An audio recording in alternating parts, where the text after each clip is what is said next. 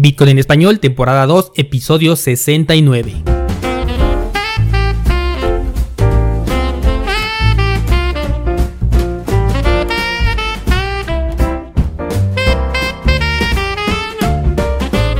Bienvenido, esto es Bitcoin en español, el podcast donde hablamos de criptomonedas, tecnología, cadenas de bloques y por supuesto Bitcoin.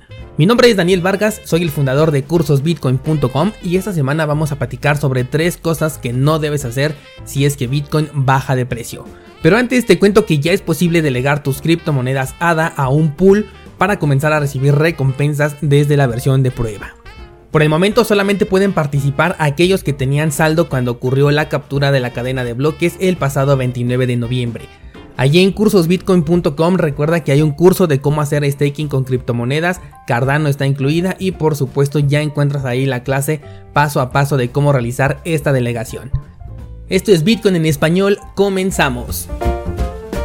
Lunes 23 de noviembre, semana navideña. Ya se siente el frío, ya por fin va llegando. La verdad es que yo soy más de climas fríos que de climas calientes. Y del mismo modo, Bitcoin ya nos hizo sentir ese frío esta semana llegando a los 6.500 dólares por criptomoneda, con todavía la posibilidad de que aún busque un mínimo más bajo. ¿Qué es lo que me lleva a pensar esto que te acabo de comentar? Recordemos en primer lugar que en Estados Unidos se tiene el tema del pago de impuestos, esto del cierre de año fiscal y todas esas gracias que tiene Hacienda. Por lo que yo dudo que de momento ingrese más dinero al mercado porque ahorita están eh, cerrando este ciclo así que considero poco probable la entrada de nuevo capital fresco al mercado cripto. De manera técnica tenemos a la media móvil de 200 periodos en un marco de tiempo semanal muy cerca de los 5 mil dólares. Hay que recordar que el precio puede alejarse de las medias móviles, pero algo que ocurre con mucha frecuencia es que tanto la media móvil de 20 periodos como la de 200 ejercen una atracción magnética con el precio, misma que estamos viendo en este preciso momento. Bien, pues como este es un movimiento que si es que se da no sería de un momento a otro, es muy probable que para entonces la media móvil de 200 ya esté cerca de los 5500 o pegándole a los 6000 dólares. Una zona bien interesante porque es justo ahí donde tenemos el punto de resistencia del canal que marca la zona de acumulación. Bueno, pues yo he sido muy enfático al decir que debes de tener una estrategia ya por escrito para cualquier movimiento. De ser así, puedes comparar solamente tu estrategia y no cometer estos errores que te voy a comentar, pero de no ser así, ten cuidado porque puedes reaccionar de una manera muy poco racional con un movimiento muy fuerte, ya sea que se dé a la alza o a la baja, y esto limitaría tus pérdidas o en el peor de los casos te haría caer en estas pérdidas.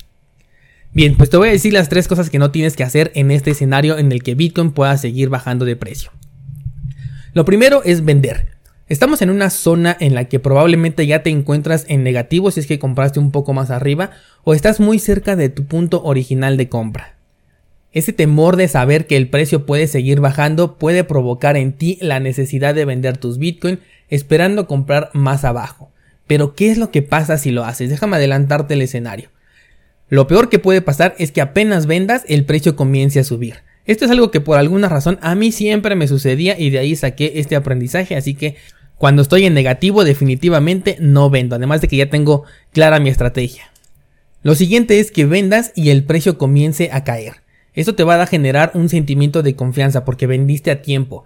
Pero aquí las emociones juegan de una manera bien extraña. Primero tienes miedo de perder y cuando te das cuenta de que realmente tomaste una buena decisión porque vendiste y el precio comenzó a bajar, ahora te llenas de confianza en ti mismo. Esto es totalmente peor, porque vas a decir todavía va a seguir bajando. Acabo de vender ni modo que compre luego luego, necesito esperar un movimiento más fuerte. Y ese dicho movimiento lo esperas con tanta seguridad que se desvanece cuando no llega y aunque llegue lo ves tan fuerte, hasta en ese momento ves una vela que dices, no, este no es el punto mínimo, todavía va a seguir cayendo y te esperas y te esperas hasta que terminas comprando un poco más arriba de lo que pudiste haber aprovechado y vas a decir, bueno, compré 20 dólares más abajo de lo que vendí, no está tan mal, al menos no perdí. Tache, porque no hiciste una correcta gestión de riesgo y por eso es que la primera recomendación es que no debes de vender. El segundo error garrafal es querer entrar en corto. Yo he visto muchas personas, sobre todo todavía ahí en Facebook, que ya se me hace la red más tóxica en el tema de criptomonedas. Yo te recomendaría que estuvieras mejor en Twitter. En donde las personas ya están queriendo operar en corto porque dicen, no, se viene un movimiento más a la baja, nos vamos a los 6.000, nos vamos a los 5.000, yo voy a entrar en corto. Entonces, sabemos que para hacer una operación en margin se nos presta un balance de Bitcoin que no tenemos. Por lo que de no acertar en este movimiento, la liquidación se puede llevar nuestro colateral que ponemos en riesgo. Entonces, en un escenario en el que estamos en la búsqueda de obtener ganancia, terminamos en pérdida, porque el margin absorbe nuestro capital. Esos satoshis que tanto te costaron conseguir se han ido y lo peor de todo es que se van estos satoshis y en ese momento comienza el movimiento alcista y tú ya no tienes Bitcoin. Operar en corto contra Bitcoin es algo bastante delicado. Yo lo dejaría solamente para traders más experimentados, incluso si pasara por mi mente atreverme a hacer una operación en corto, solamente lo haría en zonas de máximo histórico, como por ejemplo el mercado de valores en este momento. No te estoy recomendando que vayas a entrar en corto al mercado de valores, quita tu dedo del mouse. Lo que estoy diciendo es que el escenario ideal para un corto es cuando el mercado se encuentra en máximos históricos, no cuando se encuentra en la tercera parte del movimiento más fuerte como ahorita lo está Bitcoin. Así que segunda recomendación, no poner en riesgo las criptomonedas que ya tienes ahorita. Número 3. No aprovechar el movimiento. Por supuesto que tenemos que aprovechar las oportunidades cuando el precio baja es cuando nosotros tenemos que comprar. Estamos en Navidad, ustedes tienen aguinaldo y digo ustedes porque yo dediqué todo mi tiempo a las criptomonedas y a emprender. Decidí renunciar al aguinaldo y me toca ser la persona que les va a decir aprovechen ese dinero extra que están recibiendo en este momento. Aprovechen la caída, hagan compras escalonadas, pueden hacerlo por ejemplo en un rango de 500 dólares entre cada una de las compras.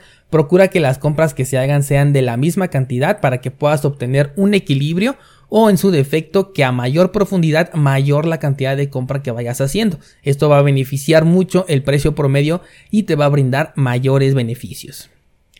Toma en cuenta que el aviso del siguiente movimiento alcista lo va a marcar una vela envolvente que para cuando la veas ya va a ser tarde. Acuérdate que en los mercados hay una máxima que todos saben pero pocos hacen. Se compra cuando el precio está bajando y se vende cuando el precio está subiendo. Suena tan lógico que me parece ilógico que no se lleve a cabo. Hay muchos que están viendo el precio bajar la semana pasada y cuando vieron que rebotó en el área de los 6500 se pusieron a comprar porque decían ya va la alza, ya rebotó, ya hizo un doble suelo. Pero compraron una vez que ya vieron esta vela envolvente. Conforme en esta ocasión fue pequeña, pero si esa envolvente nos hubiera llevado a los 10 mil dólares, ¿qué hubiera pasado? Ya te hubieras perdido todo ese movimiento.